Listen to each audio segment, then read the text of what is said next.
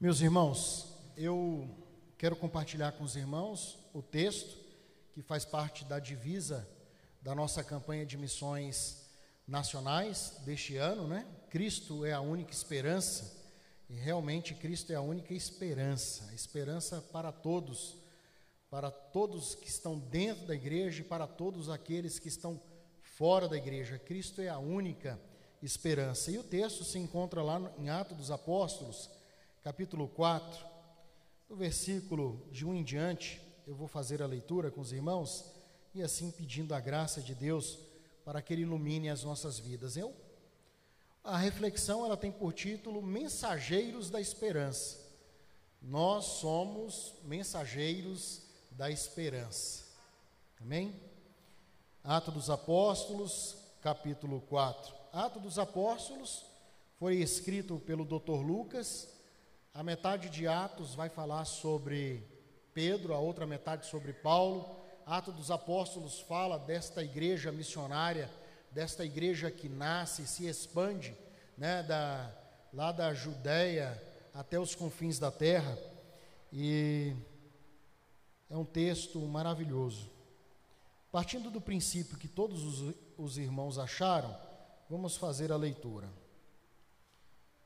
Atos dos Apóstolos, capítulo 4, versículo 1 em diante. Pedro e João diante do sinédrio. Enquanto Pedro e João ainda falavam ao povo, chegaram os sacerdotes, o capitão do templo e os saduceus. Ressentidos porque os apóstolos estavam ensinando o povo e anunciando em Jesus a ressurreição dentre os mortos. Prenderam Pedro e João e os recolheram ao cárcere até o dia seguinte, pois já era tarde. Porém, muitos dos que ouviram a palavra creram, subindo o número desses homens a quase cinco mil. No dia seguinte, as autoridades, os anciãos e os escribas se reuniram em Jerusalém, com o sumo sacerdote Anás, com Caifás, João, Alexandre e todos os que eram da linhagem do sumo sacerdote, e colocando os apóstolos diante deles, perguntaram: Com que poder ou em nome de quem vocês fazem isso? Então Pedro, cheio do Espírito Santo, lhes disse: Autoridades do povo e anciãos, visto que hoje somos interrogados a propósito do benefício feito a um homem enfermo e do modo como ele foi curado, Saibam, senhores, todos e todo o povo de Israel, que em nome do Senhor Jesus Cristo, o Nazareno, a quem vocês crucificaram e a quem Deus ressuscitou dentre os mortos, sim, em seu nome é que está é que este está curado na presença de vocês. Este Jesus é a pedra que vocês os construtores rejeitaram, mas ele veio a ser pedra angular e não há salvação em nenhum outro, porque debaixo do céu não existe nenhum outro nome dado entre os homens pelo que importa que sejamos salvos. Vamos orar? Pai, que testemunho lindo, maravilhoso da tua igreja, dos teus servos.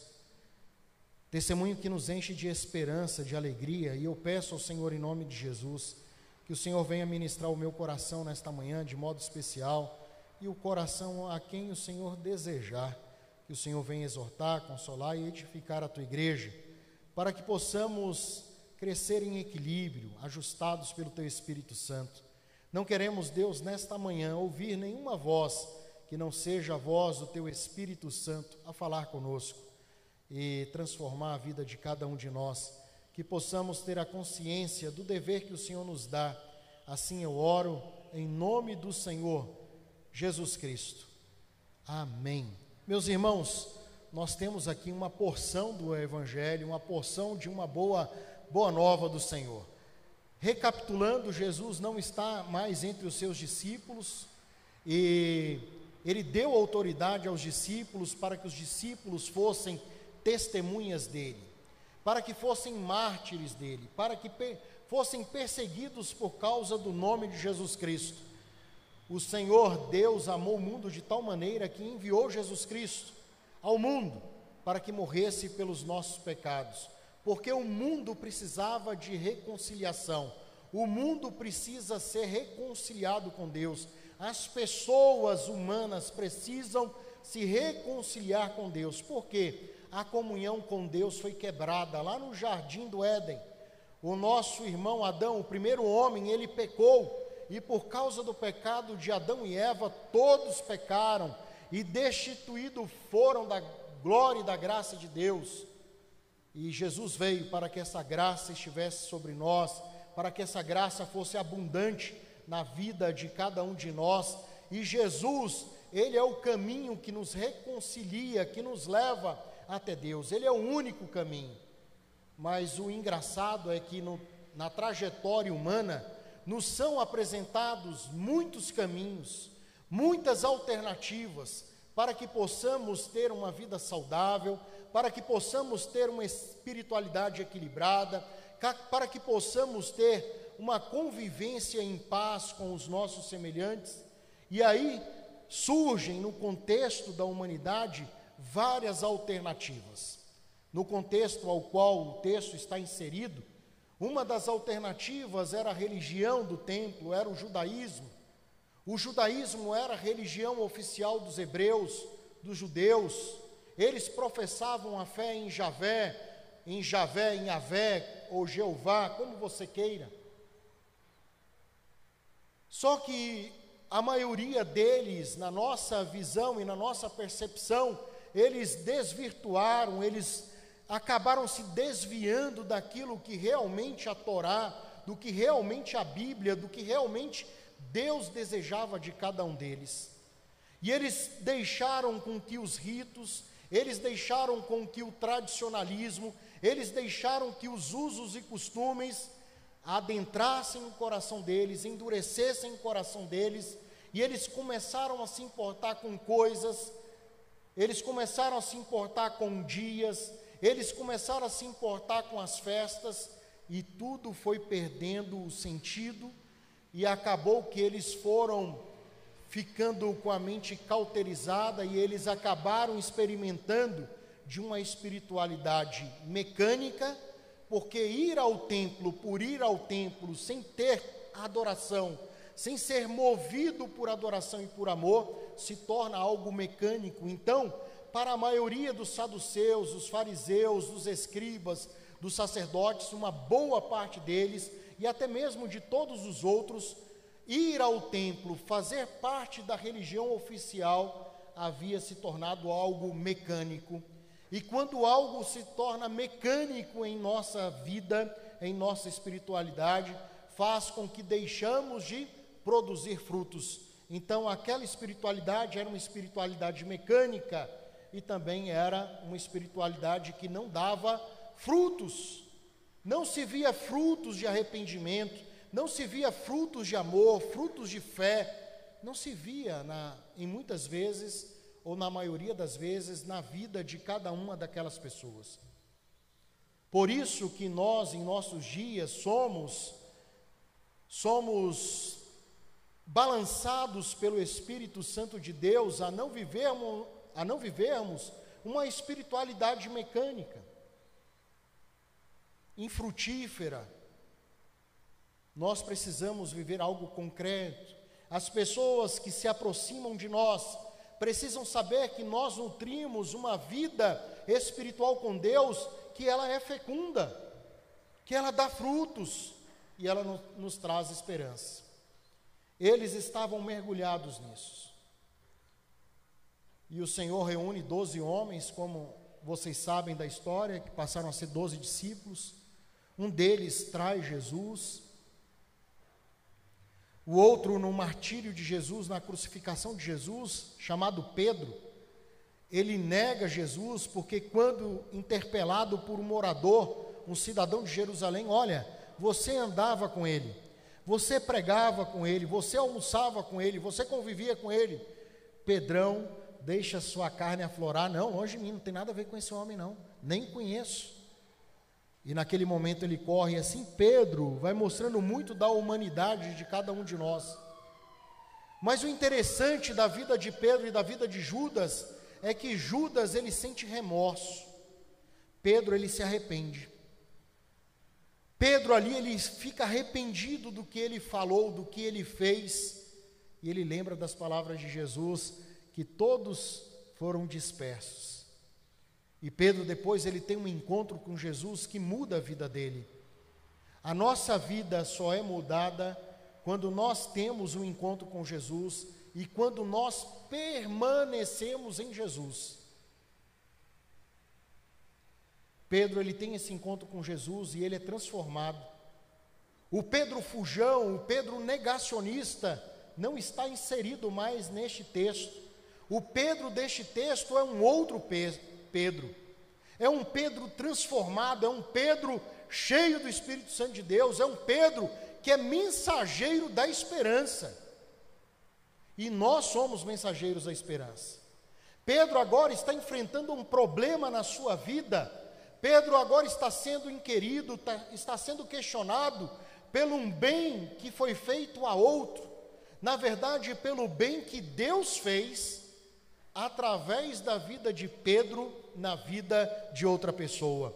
Porque no capítulo 3 de Atos, diz que Pedro e João estão subindo ao templo, e no templo está alguém que tinha uma certa paralisia, era coxo, e todos os dias ele era colocado ali no templo, de forma mecânica. Ele era levado ao templo porque se esperava daqueles que frequentavam o templo, se esperava amor, se esperava generosidade. Nós que frequentamos o templo, que frequentamos a igreja, nós precisamos observar aqueles que estão assentados seja dentro da igreja, seja fora da igreja. Nós precisamos ficar antenados para aqueles que estão batendo a nossa porta e de como é que estamos recebendo essas pessoas. Se nós estamos sendo mensageiros da alegria, ou da alegria, ou da esperança, que é Jesus Cristo na vida do outro, nós precisamos estar atentos. Aquele homem estava lá, eu não sei quanto tempo aquele homem estava esperando que algo acontecesse. Na verdade, talvez esperasse só as migalhas ou pouco dinheiro que ali era compartilhado com ele. E naquele momento, dois dos apóstolos de Jesus estão indo ao templo, mas eles estão indo ao templo não de uma forma mecânica e não de uma forma estéril eles estão e, nem, e também não estão vazios. Eles estão ali indo ao templo cheios do Espírito Santo. Parece que, pela cultura neopentecostal, nós queremos ficar cheios do Espírito Santo no templo. Depois que se canta determinada música, depois que alguém diz para fazer isso ou aquilo, é que as, ou que se sente o frio na barriga, alguma coisa do tipo, e é na caminhada do dia a dia que nós devemos estar sempre cheios do Espírito Santo e não podemos nos cansar de pedir, Senhor, me encha com teu Espírito Santo. Eu quero estar inundado com teu Espírito Santo. Eu quero que de mim flua teu Espírito Santo, Senhor. Pedro e João, eles estão indo ao templo, diferentemente das outras pessoas, na minha percepção.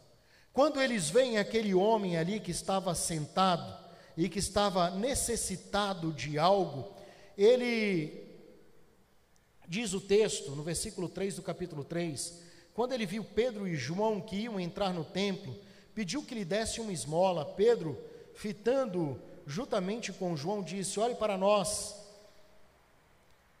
olhe para nós. Será que as pessoas estão podendo olhar para nós? Será que as pessoas estão podendo olhar para a Igreja Batista no Guará 2? como mensageiros da esperança. Versículo 5 diz: Ele olhava atentamente, esperando receber alguma coisa. Pedro, porém, lhe disse: Não possuo ouro nem prata, mas o que eu tenho lhe dou, em nome de Jesus Cristo Nazareno, levanta-te e anda. Para se fazer a obra do Senhor, olha, fui cantar o parabéns e recebo um copo d'água. Meu Deus do céu, que bênção! Já ganhou um galardão. Deus abençoe, obrigado. Meus irmãos, imaginem Pra, melhor, agora voltou. A gente vai querer fazer gracinha, né? Acaba perdendo a linha de raciocínio. Meus irmãos, esse fato de João e Pedro, com esse, esse necessitado à porta do templo, nos traz muitos ensinamentos. Primeiro, que para, se para ser um mensageiro da esperança de Deus, eu não preciso ter bens, eu não preciso ter dinheiro, eu preciso ter um coração convertido, um coração disposto, um coração que é dominado pelo Espírito Santo de Deus, cheio do Espírito Santo, um coração que tem a certeza, a convicção que Jesus é o único caminho, que Jesus é a única verdade e que Ele é a vida. Então Pedro e João estavam nutridos com esta verdade, e eles dizem assim: Olha para mim, eu não tenho nada, nós não temos nada, nós não possuímos nada, mas o que nós temos de valor, o que nós temos de importante, que é Jesus Cristo, que foi rejeitado pelos nossos, o poder que ele nos deu, o poder também não é nosso, o poder não era de Pedro, o poder não era de João, o poder sempre é da pessoa de Jesus Cristo, é ele que nos dá autoridade, é ele que nos dá autoridade para pregar o evangelho, é ele que nos dá autoridade para falarmos das boas novas. Então era Jesus, diferentemente talvez de uma teologia ou daquilo que é compartilhado em alguns lugares, onde a autoridade está no homem, onde a autoridade está na pessoa, onde a autoridade está na religião, na denominação. Pedro e João estão dizendo agora que o poder, o dínamos, está no Senhor, o poder está na pessoa de Jesus Cristo. E ele não está morto, ele está vivo, atuante, operando em todo filho e filha de Deus. E Pedro e João falam para aquele homem: Olha, levanta-te e anda. Trouxeram a ele a mensagem de esperança. Quando nós não conhecíamos a Jesus, nós éramos cegos, nus, paralíticos, amarrados em nossos pecados, mergulhados em nossos pecados, em nossas iniquidades. Mas a luz raiou, Jesus foi apresentado até nós, talvez pela mensagem pregada ou ensinada ou por uma música, mas nós, convencidos pelo Espírito Santo, tivemos um encontro com Jesus e levantamos de onde nós estávamos. Nós só podemos levantar da prostração a qual muitas vezes estamos mergulhados, somente pela autoridade do nome de Jesus. Muitos que estão fora, prostrados em seus pecados, em suas iniquidades, numa vida longe de Deus, só poderão se levantar das suas mazelas se os mensageiros da esperança saírem da igreja e pregarem as boas novas no ônibus, no metrô, na escola, na faculdade, entre os vizinhos. Nós precisamos ser esses mensageiros. Nós precisamos, com Pedro e João, nós precisamos aprender a aproveitar as oportunidades que o Senhor nos dá de pregar a boa nova. Nós não podemos deixar isso passar. Eu me lembro ainda quando eu era um adolescente, muitas vezes saía para evangelizar no domingo à noite, após, depois do almoço, que antecedia o culto, nós saímos para evangelizar, e muitas das vezes eu estava cansado tal, e aí eu já vou embora. Aí de repente vinha uma pessoa passando lá do outro lado e o Senhor vai lá falar do meu amor para ele.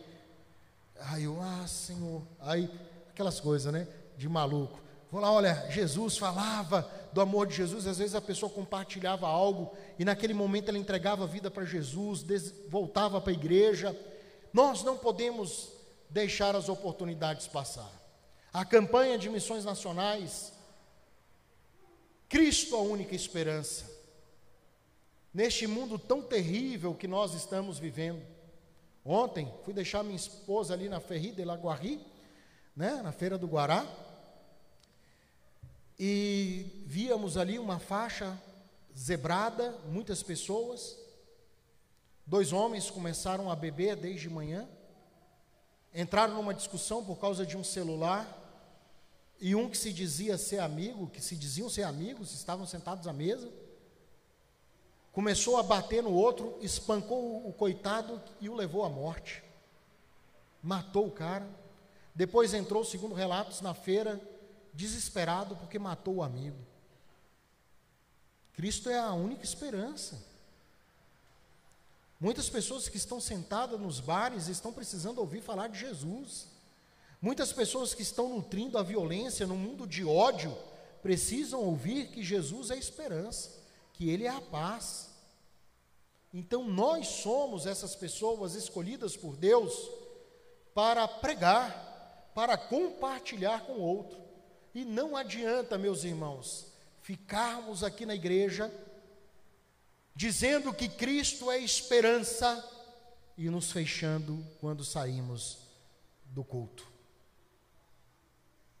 Então, o grande desafio de hoje é que, para que possamos observar no testemunho de vida de Pedro e João, que foram mensageiros da esperança, e por serem mensageiros da esperança e cumprirem a vontade do Pai, eles proclamaram aqui no versículo 12 do capítulo 4: E não há salvação em nenhum outro, porque debaixo do céu não existe nenhum outro nome dado entre os homens que importa que sejamos salvo, salvos.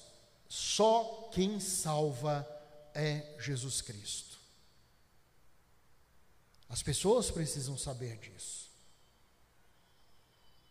Elas precisam diante da, dos lutos, das mortes, diante das impossibilidades, diante das da vida sofrida que muitos estão vivendo, eles precisam saber e saber por nós e de nós que Cristo é a única esperança e que não há salvação fora de Jesus. A religião não salva, o judaísmo não salvou não resolveu o problema daquele coxo, mas Jesus. E foi por causa de Jesus que Pedro e João foram ali questionados, foram ali presos, mas eles foram ali proibidos de falar a mensagem da esperança. Mas quanto mais os governadores, o império, as autoridades proibiam que a igreja ficasse calada ou que os missionários se calassem, era a época que a igreja mais crescia. E eu digo para os irmãos algo que compartilhei com um pastor amigo meu na sexta-feira, na formatura do Casados para Sempre aqui da igreja. Encontrei pastor Marcos, foi também na nossa formatura, pastor da Igreja Batista Filadélfia. E lá eu disse para o Marquinhos, pastor, a igreja no Brasil vai sofrer perseguição. E está próximo. A perseguição, isso eu tenho conversado com alguns amigos pastores, a perseguição contra a igreja, até um ano, alguns anos atrás, era algo velado. Velado. Agora está se tornando algo mais explícito. E a igreja vai sofrer perseguição. E oxalá que isso aconteça. Porque quando a igreja foi perseguida, foi o momento que a igreja mais cresceu, mais buscou a santidade, mais pessoas se converteram, mais pessoas entregaram a vida para Jesus. Deus está, Deus irá fazer algo tremendo. Agora, nós precisamos ter a certeza que nesta missão, nesta obra, apesar das perseguições e do sofrimento, nós precisamos ter a certeza que Deus está conosco e que nós somos mensageiros da esperança que o mundo precisa e que o mundo tanto carece. Amém? Nós vamos orar após o, o, a oração. Vamos orar, eu estarei impetrando a benção. Nós iremos cantar e após o cântico estamos assim despedidos em nome de Jesus. Amém? Coloque-se de pé, se você pode. Diga aí no seu lugar, no seu coração, que você deseja ser um mensageiro ou uma mensageira da esperança, da esperança que é Jesus Cristo. Para todos os povos, para todas as pessoas. Diga ao Senhor que você deseja ser o mensageiro do Senhor Jesus na tua casa, para a tua família, para a tua parentela, para as pessoas que convivem com você. Peça ao Senhor estratégia, sensibilidade do Espírito Santo. Pai de amor, de graça, de esperança, nós louvamos e bendizemos o nome do Senhor, porque o Senhor nos deu um grande mandamento. O Senhor nos mandou ir por todo o mundo e pregar o Evangelho a toda criatura, sem distinção. Nós queremos ser, Deus, mensageiros do Senhor, nós queremos ser enviados do Senhor, queremos ser homens e mulheres cheios do Teu Espírito Santo, sensíveis à Tua voz, à Tua vontade, e que possamos, Deus, ter a sensibilidade para olhar para aqueles que estão assentados no caminho da vida para aqueles que estão nas valetas, em nome do Senhor Jesus, que possamos ser instrumentos do Senhor para levar o amor, levar a misericórdia, levar a esperança, e que no nome do Senhor Jesus Cristo, pelo poder do Senhor Jesus Cristo, essas pessoas possam ser libertas, que essas pessoas possam ser saradas, que a alegria possa inundar o coração delas, em nome do Senhor Jesus, que a alegria inunde também o nosso coração, em nome do Senhor Jesus, que a ousadia, a intrepidez, a coragem possam se fazer presentes sempre em nossas vidas, na nossa caminhada como discípulos do Senhor Jesus. É o que eu peço ao Senhor nesta manhã, em nome de Jesus, seja com cada homem, com cada mulher, com cada jovem, cada criança, em nome do Senhor Jesus, que o Senhor possa nos usar como bem lhe aprover, que possamos curar, que possamos ser instrumentos do Senhor para curar, para libertar, em nome do Senhor Jesus. Continua usando teu povo, a tua igreja, é a minha oração em nome de Jesus. Leva-nos em paz, Deus, para os nossos lares, cheios do teu Espírito Santo, e que nesse caminho sejamos mensageiros, mensageiros da boa nova. Seja conosco, Pai, nos dê uma tarde abençoada, é o que eu oro a Ti em nome de Jesus. Para aqueles que aqui estão, aqueles que estão do outro lado, aqueles que irão, ó Deus, assistir este culto, esta, esta mensagem posteriormente, que o teu evangelho alcance cada um. É o que eu oro ao Senhor em nome de Jesus. Amém. Que a graça, misericórdia e paz da parte de Deus, o nosso Pai, e de nosso Senhor Jesus Cristo, sejam com todos vocês hoje e sempre. Amém.